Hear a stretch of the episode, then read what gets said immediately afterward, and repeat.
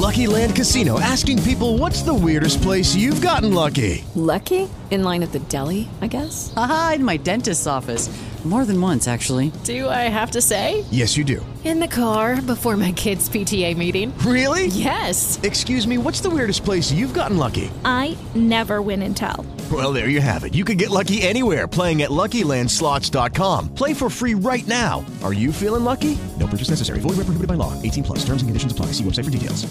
With Lucky Land slots, you can get lucky just about anywhere. Dearly beloved, we are gathered here today to. Has anyone seen the bride and groom?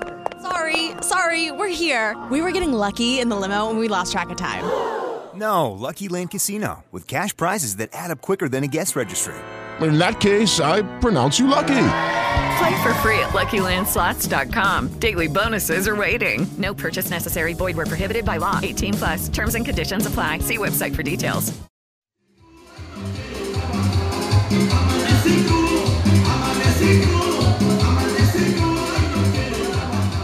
Es sábado. La música se escucha en todo el caserío, el ambiente es de fiesta.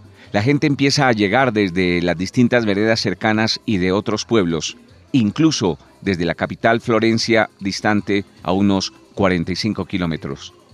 Hay bazar en el poblado Héctor Ramírez, en la vereda Agua Bonita 2, jurisdicción del municipio La Montañita, para recaudar fondos destinados a la construcción del acueducto. En medio de las montañas, en las que hace unos años se vivía el fragor de la guerra, se levantan casitas y algunas construcciones comunales en las que hay negocios, un estadero para reuniones y diversión, una llamativa cancha deportiva sintética y la biblioteca Alfonso Cano. Aquí llegaron hace cuatro años los primeros guerrilleros que recién habían dejado las armas para comenzar su reintegro a la vida civil, desde los frentes del bloque sur de las FARC, uno de los más fuertes y violentos que operó en el Caquetá y Putumayo. Por entonces este caserío se llamaba Zona Veredal, luego pasó a ser un ETCR, Espacio Territorial de Capacitación y Reincorporación, al que se le puso el nombre de Héctor Ramírez, en homenaje a uno de los comandantes de la guerrilla que murió en combate. Cinco años después de la firma del acuerdo de paz con el gobierno Santos, el caserío ha crecido notablemente.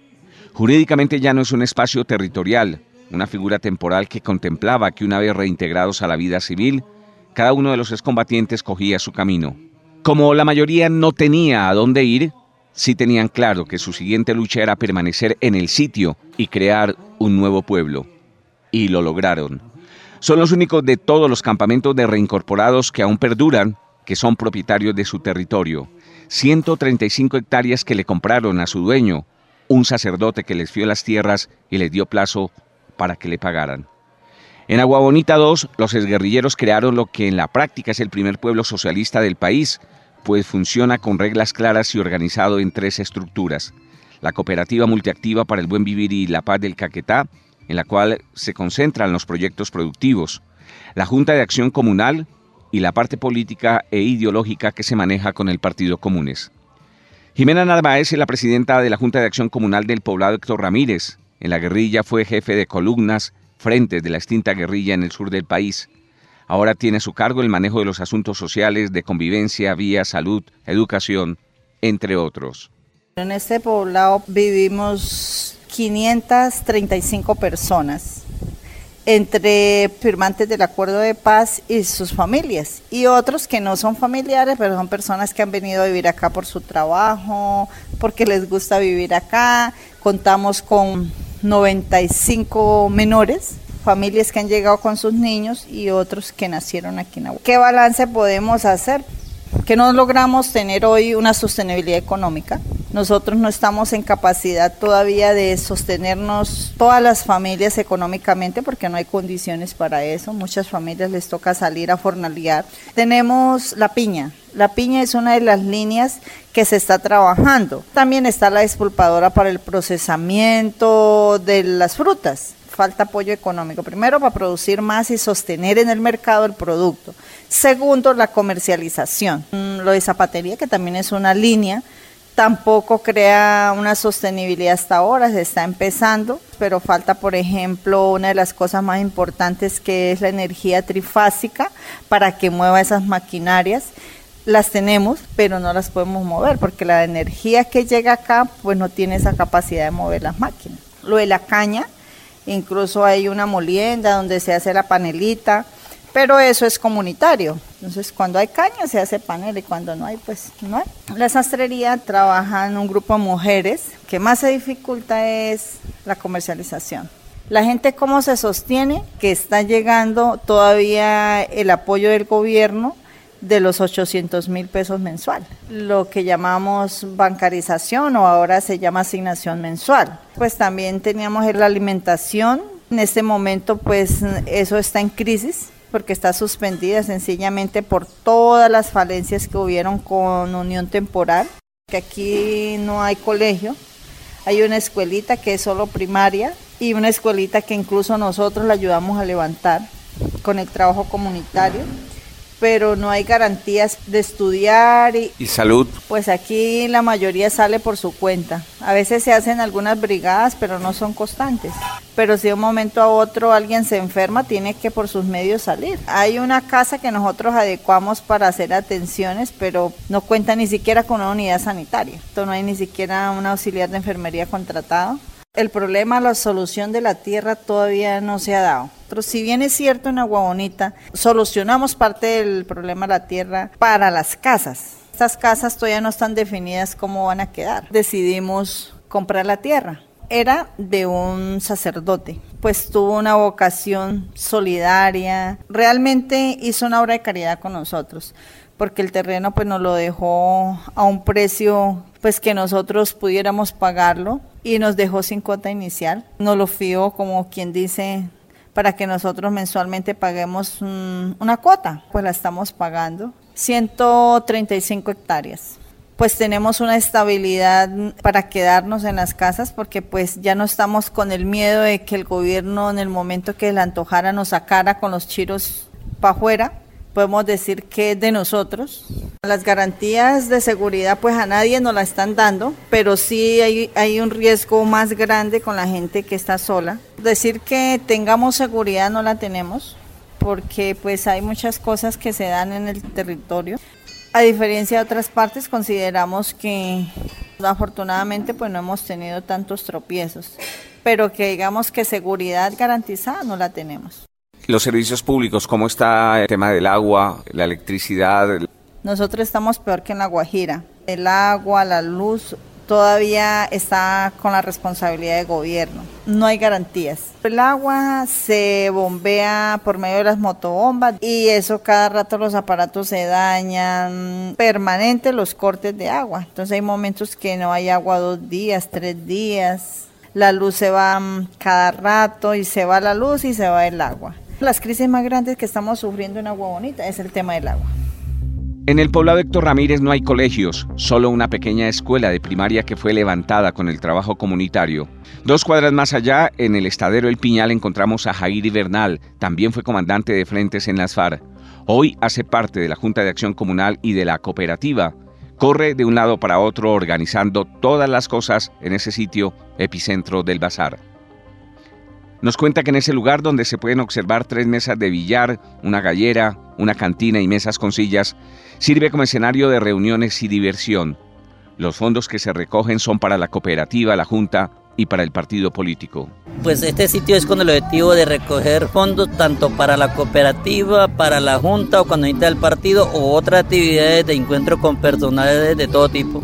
Se cumplieron cinco años de la firma del acuerdo de paz. Para ustedes, los que llegaron aquí a Montañita, Caquetá, ¿qué ha sido estos cinco años? Pues yo pienso que lo positivo que hay es que nosotros, a pesar de todas las, cosas que, que no se nos ha cumplido, pues nosotros nos sentimos fortalecidos aquí y pues lo negativo que creo que pues usted le puede mirar, uno que las vías de acceso no son las mejores. Lo segundo que aquí mismo en el poblado sufrimos de muchas necesidades, tanto el acueducto que no lo tenemos, aquí la, agua es pésima, el alumbrado es pésimo porque resulta que aquí pues hay algunos montajes que necesita básica, no tenemos conectividad y algunos que tienen pues es muy mala y pues la salud, yo pienso que igual que todos los colombianos también es, especie.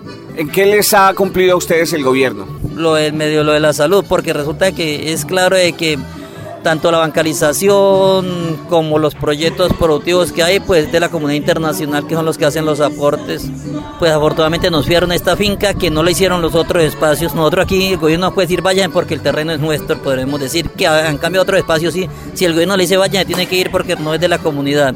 Pues al llegar aquí todas las comunidades alrededor, en excepción de algunos poquitos, todo el mundo nos acogió acá y hemos seguido dando ejemplo porque estos terrenos decían que no eran productivos. Lo que pasa es que hay que meterle esfuerzo y meterle moral para poder que estas tierras den. Cada uno de nosotros los exguerrilleros teníamos derecho a 8 millones para la reincorporación, es decir, que era como el proyecto de vida de cada uno de nosotros. Aquí lo hicimos colectivo, algo otro lo harían individual, pero nosotros aquí lo hicimos colectivo. Entonces, en estos momentos tenemos cinco líneas. Un grupo de muchachos que invirtieron ese presupuesto en un proyecto de piña. Hay otro grupo de muchachos que invirtieron la plata en la cancha que ustedes ven aquí, la cancha sintética, ahí invirtieron la plata. Otro lo invertimos en ganadería, no extensiva, sino volada, además porque la plata es poco. Y los otros metieron en lo de botas, en la construcción de, calzado. Ahí está la otra plata. Y la otra iniciativa está en un proyecto de turismo pero también existe el proyecto de piscicultura, eh, porcino y lo avícola también se tiene proyecto aquí. Y contamos con una panadería, contamos con este estadero, contamos con la tiendita que usted creo que la conoce y contamos con un restaurante. Eso es lo que brillamos aquí. Pues el que más resultado ahorita sobresale es la piña. La piña por la producción pero afortunadamente sí nos mantenemos la cohesión. Aquí todo lo que se hace es colectivo. Por ejemplo, el bazar, este bazar que está llevando a cabo es de la comunidad. Entonces ahí aportamos todo, porque el objetivo de esos recursos es saber cómo construimos un acueducto comunitario. Las vías, con las vías que nos mejoren, esto crece porque resulta que nosotros podemos producir más. Aquí hay mucha gente que se quiere venir para acá, pero resulta que si hacemos que la gente venga, tanto familiares nosotros y como externos, el problema del agua se nos vuelve una dificultad grandísima. Entonces, por eso no se ha abierto como esa amplitud hasta el momento, pero yo creo que en el momento que nos solucione el acueducto, las vías, aquí se puede ampliar. Y seríamos, pues la gente sería la misma si nos proponemos a un municipio. En el poblado Héctor Ramírez las mujeres mandan, o al menos así parece. Ellas están en todas las actividades del caserío y trabajan más que los hombres, porque no solo cumplen su labor comunitaria, sino que ahora con el proceso de paz muchas de las exguerrilleras se convirtieron en madres, un papel gratificante pero agobiante. Yurley Mendoza, a quien todos conocen como La Mona, pasó más de la mitad de su vida en la guerrilla. Tiene 40 años. Ingresó a las filas cuando tenía 16. Dice que creció viendo la guerrilla en la región del Pato, una zona que por décadas ha padecido el conflicto armado. Estuvo en las unidades comandadas por el legendario Manuel Marulanda Vélez, también con los comandantes del Bloque Sur, Raúl Reyes y Joaquín Gómez. Uno puede decir que más de la mitad de la vida de uno, como mujer campesina, todo el tiempo fue mi trabajo pesado, brusco, donde crecí mirando guerrilla y pues por eso desde muy temprana edad eh, mi decisión fue partir hacia la guerrilla. Yo nací en el Caquetá, crecí en el Caquetá y luché en el Caquetá. Usted es muy joven y me dice que más de la mitad de su vida estuvo en la insurgencia. Sí, señor, yo tengo 40 años y de mis 40 años llevé 23 años en la lucha guerrillera, que vivíamos en zona de conflicto y históricamente sabe que el Pato es una región que todo el tiempo ha vivido en conflicto, desde los desplazamientos del 1980 hasta uno. Vea, cuatro años después yo lo que puedo decir de esto es que seguimos en una lucha lo que pasa es que antes estábamos en la lucha armada, ahora seguimos en una lucha política y una lucha ideológica. ¿Por qué? Porque aquí estamos y resistimos los que estamos todavía con la esperanza de que sí nos van a cumplir al menos con alguna parte, porque ya sabemos de que todo como tal no, no, no lo van a cumplir. Yo en el trabajo de género que estamos desarrollando con otras compañeras, Llevamos dos años luchando para que salga un proyectico que beneficia solamente 20 personas en un proyecto de reciclaje. Y es la fecha y todavía no. ¿Qué falta esto? ¿Qué falta lo otro? ¿Qué falta lo otro? Y a mí me ha tocado coger de casa a casa, decirle, vamos viejita, vamos, no se me desmoralice. Podríamos decir que una de las realizaciones o una de las satisfacciones de las mujeres que se acogieron al proceso de paz es que pudieron ser madres. Su caso, que la veo con esta nena que usted tiene, que si hubiera estado en la guerrilla no hubiera podido ser madre. Sí, muchas de nosotras mujeres y hombres que decidimos hacer una familia, entonces ya uno está en una casa y empieza a darle así como la envidia. Dice, bueno, una familia sin bebés hace falta el bebé, ¿sí? Y nosotros eh, duramos mucho tiempo con mi compañero. Sí, mira que cargo una perrita chiquitica, la amarillita, la que llegó por ahí. Ella también es reincorporada.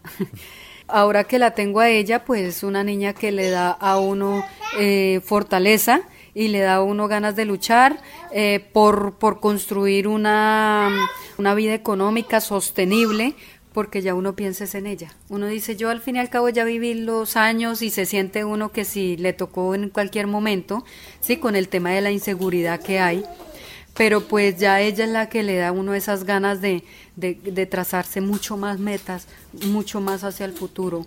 ¿Valió la pena haber hecho la paz? ¿Valió la pena dejar las armas? ¿A quién le va a gustar vivir eh, con la zozobra de que fue pucha, viene el avión, que viene la bomba? Que están los soldados allí. No, nadie, ¿cierto? Y siempre fue el planteamiento, queremos, eh, luchamos y queremos que esto sea por los medios pacíficos, que sea por medio del diálogo. Eh, los fusiles traen es eh, muerte, la guerra nos trae desolación, viudos, viudas, niños, niñas, huérfanos, ¿sí? Cuando se da el proceso que yo sentí, ese momento de emoción, por fin vamos a cumplir y que el sueño mío grande era poder uno hacer como esas campañas políticas, poder pasar por un pueblo con la gente marchando, caminando, como haciendo bueno, cosas así bonitas, ¿cierto? Por fin vamos a lograr este sueño que, que tanto hemos luchado por él, de hacer el cambio por la vía política, que es la vía pacífica, la vía menos dolorosa. Al frente del estadero de Agua Bonita fue construida una estupenda cancha sintética que muchas ciudades envidiarían. Allí están los excombatientes más jóvenes y otros hijos de los veteranos. Beto Romero, tras dejar el fusil, ahora es el coordinador de deportes y maneja el campo deportivo, el único lugar donde los habitantes del poblado pueden recrearse físicamente. La integración con las demás veredas y con los municipios que están cerca aquí en, aquí en nuestra, nuestro espacio. Nosotros estamos practicando lo que es el deporte, el minifútbol, microfútbol, el minitejo, la bolirrana, una gira de atletismo. El presupuesto es de los mismos jugadores, de las inscripciones y todo eso de los mismos, de los mismos equipos es que se da para hacer estos eventos. Esta es una cancha muy bonita. ¿Quién hizo esa cancha? ¿Quién la construyó? ¿Quién dio los aportes? Esta cancha es un proyecto de los combatientes, que lo que se daba para, para cada uno metió en este proyecto. ¿Ustedes creen que ha servido el proceso de paz? Eh, ¿Les han cumplido? Un 30%. El difícil es cumplir, ¿me entiende? Y mismos combatientes que hemos aguantado, otros combatientes que han buscado otro, otra alternativa de vida, que han ido a buscar su vida. Otros que hemos aguantado a ver qué pasa.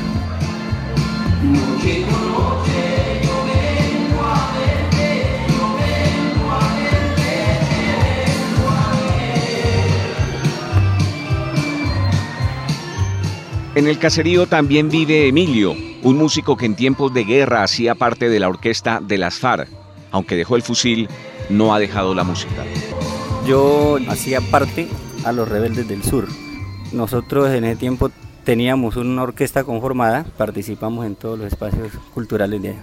¿Y qué pasó con los rebeldes del sur? Dada la situación, los muchachos, algunos comenzaron a trabajar en diferentes actividades, como escoltas, otros consiguieron compañera y se, desintegró la orquesta como tal, pero todavía quedo yo prácticamente, ¿no? Y algo otros muchachos por ahí, sostener un grupo, una orquesta, eso se, se requiere de muchos recursos y digamos en este momento nos hace falta. Emilio, ¿cuánto tiempo estuvo en las FARC? El, mi tiempo de ingreso fue como en el 98 o 99, en ese, eh, Son épocas, digamos, que teníamos persecución por parte de, la fuerza pública. Fueron momentos, o sea, fueron unos años, digamos, donde hubo bastante conflicto. Usted estaba en el bloque sur. ¿Y cómo nace esa idea de hacer una orquesta? Eso surgió en el 99, la época de la zona de distensión en San Vicente del Caguán, una idea del, del comandante en jefe, Manuel Marulanda Vélez. Él le dio la, la tarea al comandante Fabián Ramírez la cual él mismo la bautizó los Rebeldes del Sur. Y todavía pues seguimos con el, con el nombre, los Rebeldes del Sur. Y ustedes también eh, grabaron, ¿no? Sí, señor, grabamos aproximadamente unas 60 canciones o 70 canciones. Todas las canciones fueron composiciones de, o sea, de mi persona y de otro, del otro cantante. ¿Y esas canciones de qué hablan? De lo que acontecía, digamos, en, en el momento, bombardeos, el tema político dentro de las canciones pero mencionando lo, que iba aconteciendo en, en, el momento. Se le hacía canciones también a las, a las compañeras, a las muchachas, canciones de amor bonitas, a los compañeros que también caían en combate, a las madres de los guerrilleros. Se fue pasando el tiempo hasta que llegamos a, a un proceso de paz y también nos, nos, nos vimos en la idea de sacar canciones al proceso de paz. ¿Y de esas canciones cuál recuerda usted más? Hay una canción que le ha gustado mucho a la gente, que esa se hizo en el marco del proceso de paz, que titula Un bello amanecer. Qué sueño tan bonito, anoche evidencié, florece un nuevo mundo, un bello amanecer. Miré a los pajaritos cantándole a la paz, también miré a los niños jugar en libertad. Miré a los pajaritos cantándole a la paz, también miré a los niños jugar en libertad. Sin miedo de las bombas de aviones mirad, no le temen a nada, viven en libertad. Sin miedo de las bombas de aviones mirad, no le temen a nada, viven en libertad. ¿Y esa es de autoría suya? No, esa, esa, esa canción la hizo un muchacho de la orquesta que ya él, él, murió el año pasado, a principios del año pasado, murió en un accidente de tránsito. Y de las canciones que usted compuso, ¿cuál es la que se escucha más? Hay una canción que la hizo un el otro compañero mío, o sea, el otro, el otro cantante, y a mí me gusta mucho, que titula Sentimiento. Sentimiento, vuela a través del viento por el mundo entero y lleva un verdadero mensaje de amor para decir al mundo lo que tanto quiero. Preguntar sin temor, que entiende por amor la alta sociedad. No sabe distinguir entre el bien y el mal, si el odio y el rencor lo llevas dentro. Torturan, persiguen y después te matan, imponen la guerra a nombre de la libertad bien que desigualdad. Mientras con el trabajo del pobre goza el rico, de arriba miran al de abajo como enemigo y con el mismo pueblo destruyen al pueblo. Qué tristeza me da. Grandes mansiones, en la inmensa ciudad la fábrica el obrero, así el capitalista se siente feliz, aunque el constructor viva mal y en arriendo. Eso no es lo peor. En sus mansiones ellos pueden derrochar, tienen dinero y lujo para deleitar, no sufren, no trabajan y lo tienen todo tirado en la calle o debajo de un puente. El hijo del pobre se hace un indigente o convive con los cuervos en los basureros por un pedazo de pan. Mientras con el trabajo del pobre goza el rico, de arriba miran al de abajo como enemigo y con el mismo pueblo destruyen al pueblo. Qué tristeza me da. Bueno, para usted, Emilio, ¿cómo han sido estos cinco años después de la firma del proceso de paz? ¿Valió la pena? Si uno se pone a mirar las cosas desde un punto de vista, ha sido muy, muy importante. Se han logrado muchas cosas. Antes de este proceso había muchos enfrentamientos, muchos muertos. No quiere decir de que ahorita no los hay, porque todavía los sigue habiendo. Pero se ha, digamos, disminuido mucho y lo otro es que nosotros siempre hemos dicho y decíamos que la guerra no es la solución en, nuestro país. Con la desconfianza y, de, que de pronto el, gobierno no fuera a cumplir. Y hasta ahorita no ha cumplido a la perfección. Todavía hay cosas por hacer, pero estamos dando la pelea y estamos metidos de lleno todavía haciendo, poniendo de nuestra parte y haciendo el esfuerzo a que las cosas se den como, como se, se propusieron allá y como se, se acordaron. ¿Conformó un nuevo hogar? Sí, señor, claro, yo tengo mi, mi esposa, tengo mi hijo ya y pues me he podido reencontrar con mi familia, con mi mamá, con mis papás, con mis hermanos, con todo el núcleo familiar. ¿Su hijo cuántos años tiene?